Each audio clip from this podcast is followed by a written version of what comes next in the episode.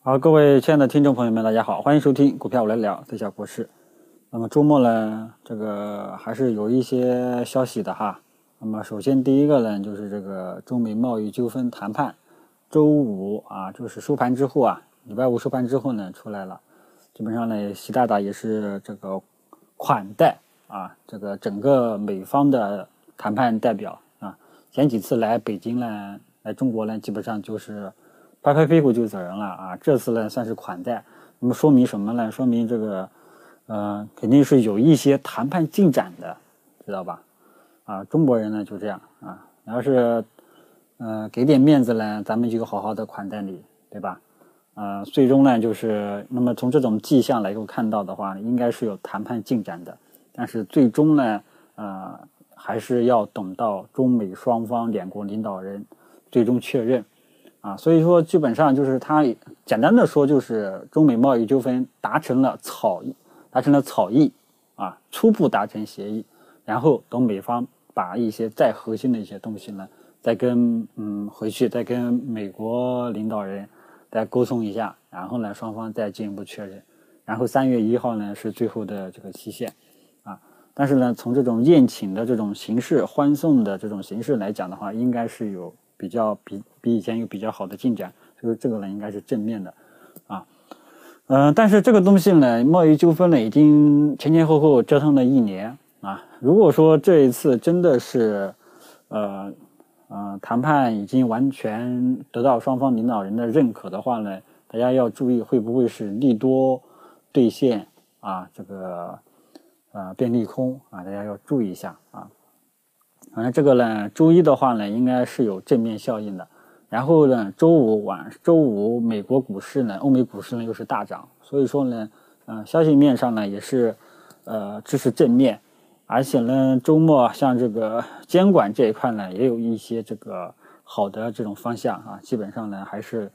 就是因为节前了，不是有个商誉减值暴雷嘛，啊，现在呢，监管对这一块呢也是开始打补丁，啊，开始打补丁。嗯，然后，呃，现在不在搞什么中国经济五十人论坛嘛，对吧？里面呢有一个副主席，证监会副主席也在里面讲话。基本上呢，呃，他的讲话呢也是有改革预期的，依然还有改革预期。因为制度改革啊，在于在于什么呢？在于增强这个股市的股市政策公平的啊这种信心啊。如因为。大家知道，股市呢，基本上其实前期呢就是给企业融资的，这些融资的方法最后带来的恶果是什么呢？就是来割散户韭菜的，啊，嗯，也有里面也有这个经济学家说，中国在中小投资者保护力度上完这个远远不足，啊，其实说白了就是什么呢？这个股市监管这一块呢缺乏公信力，缺乏给这个投资人，不光是散户投资还是机构投资。呃，缺少一定的这种公平相待的这种呃信心吧，啊，所以说呢，整个呃嗯舆论也是向好啊，然后贸易纠纷也是有正面的效应啊，欧美外围股市也是向好，所以说周一呢，呃大概率会高开啊，大概率呢应该是会高开的。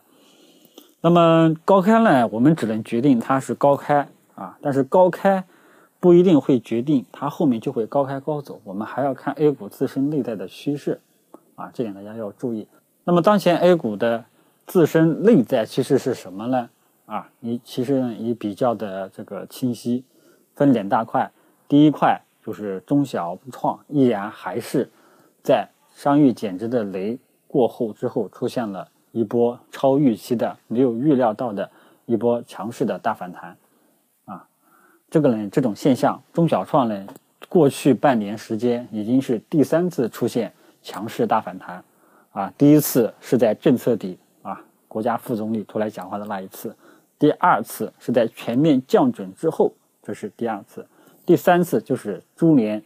开年，啊，所以说这三次大家这个节奏一定要注意好，前面两次大家给大家这个回顾一下，前面两次中小创暴涨之后都会被打回原形。啊，那么这是第三次，会不会再会打回原形？大家一定要这个引起这个关注啊！前面凡是前面吃过两次亏了啊，也有朋友反馈啊，前面赚的钱都吐回去了对吧？那么这一次大家千万不要再犯错了，啊，这个我已经把这个你自己走的路我都给你画出来了，这个第三次就不要呃再犯错了。那么中小创这一次什么时候啊？这一次会不会被打回原形？大家就要注意一点啊，注意一点就是关注中小板呀、创业板呀、中证一千指数呀这三个指数啊，基本上这三个指数可以代表整个中小创的整体面貌了。只要这三个指数依然还能够在五日均线上方运行，那么中小创后市就有看涨的预期。啊，那么这个时候大家就可以依然继续操作，啊，依然可以择机去低吸，知道吧？还可以来操作。但是如果说这三个指数全部都跌破五日均线了，后期就存在不确定性，啊，那么这个时候一旦这种连续性上涨存在不确定性，很多股民朋友他的操作节奏就会断掉，啊，就会容易被套呀，高位追涨被套。这个止损又不愿意止损，低吸了也心慌慌啊！因为前面这个本周前四个交易日涨得都不错，基本上能追的都能赚到钱，对吧？就跟前面两次是一样的啊！所以这次呢，要跟大家啊，前几次呢，你可能没有自己清醒的认识，今天呢，国师就是帮你自己捋个思路。第一次和第二次这两次中小创大的反弹，现在是第三次了，你一定要吸取前面两次的教训。好吧，啊，怎么注意？我刚才已经说过了，只要这三个指数啊全部都跌破五日均线，后面就存在不确定性。那么，呃，经验比较有限的股民朋友们，一旦这种不确定性出现了，五日均线跌破了，你就要降低你的这个操作的这种节奏了啊。前期呢，你追啊都能赚钱，一旦破了，你就谨防去追了，就不要太过于激进了，好吧？这个呢是对于中小创，所以呢中小创要想能够保持这种上涨趋势，还能够保持这种热度啊，所以短期三大刚刚说的三个指数，中小板、创业板、中证一千指数五日均线不能跌破啊，不破你就可以操作啊，你还可以考虑去做一做，破了后面就不确定性了。经验有限的股民朋友呢，你就不要盲目去做了，好吧？这个是中小创。那么中小创这一波的题材，这一波的题材龙头是什么呢？OLED 消费类电子啊。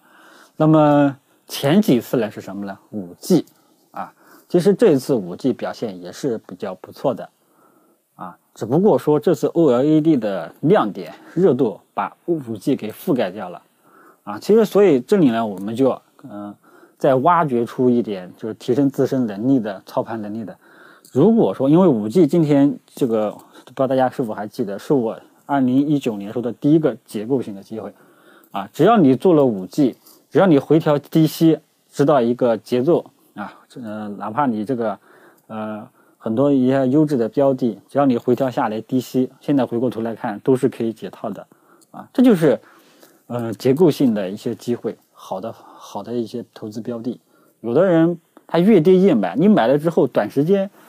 大盘起来了，你的股票还没解套，知道吧？有的好标的它是什么呢？你被套了，大盘也在跌，但是过段时间，耶，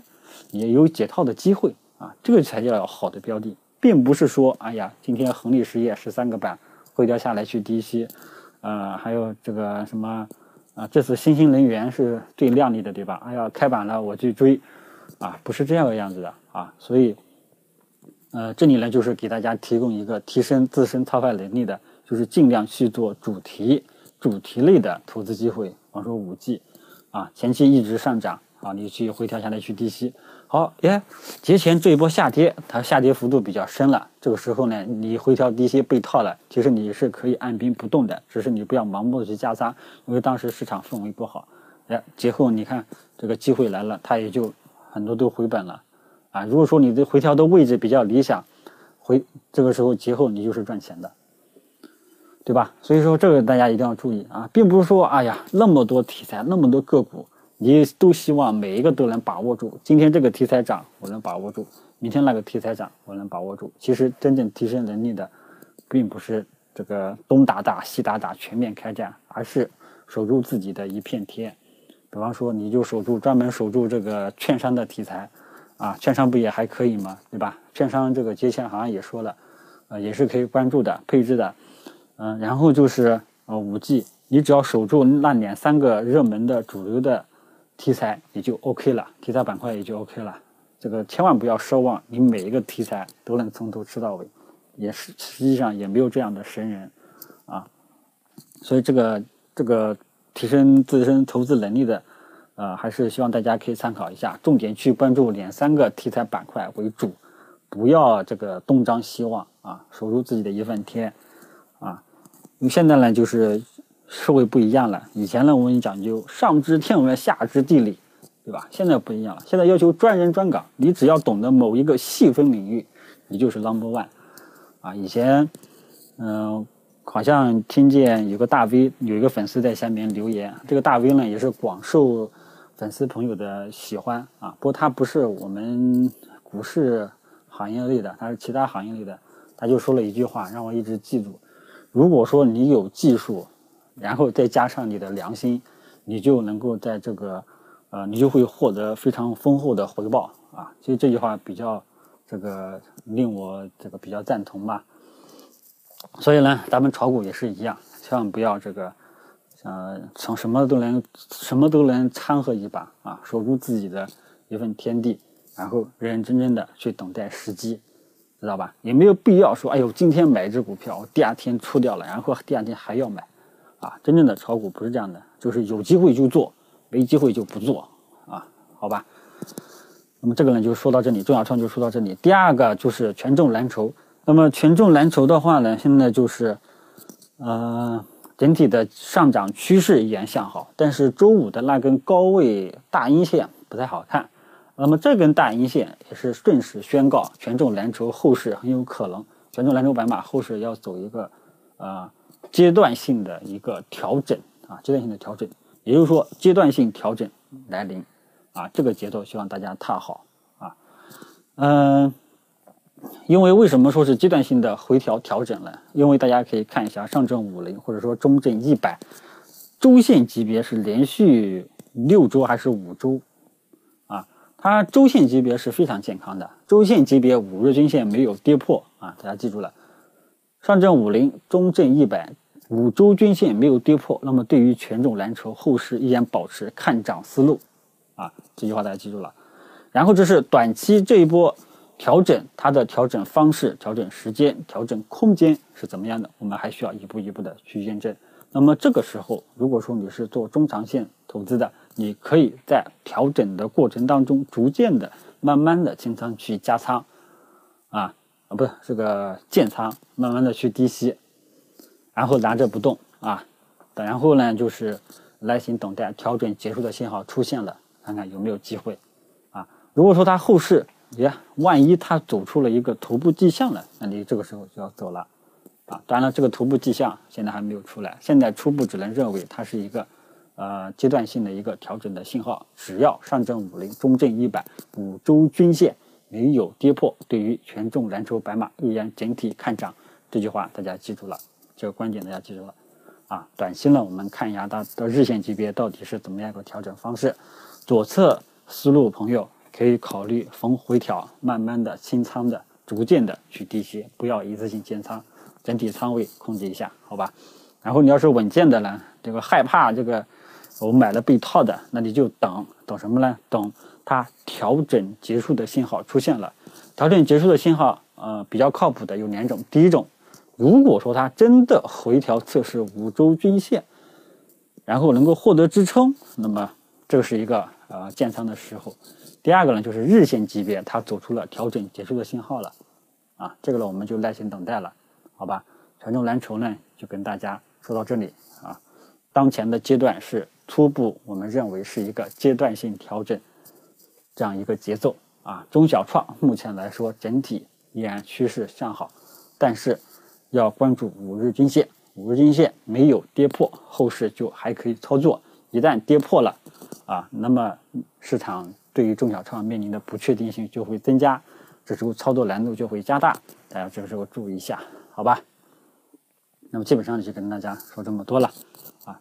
呃，希望我说的已经够清楚了，而且我其实我更主要想说的就是我中间提到的，怎样去提升这个炒股能力的那段话，最好就是重点关注两三个热门板块，啊，然后这个时机来了你就去做，没有时机你就空仓，也很简单。千万不要认为炒股就是今天买，第二天卖了，然后第二天接着买，然后第三天再接着卖，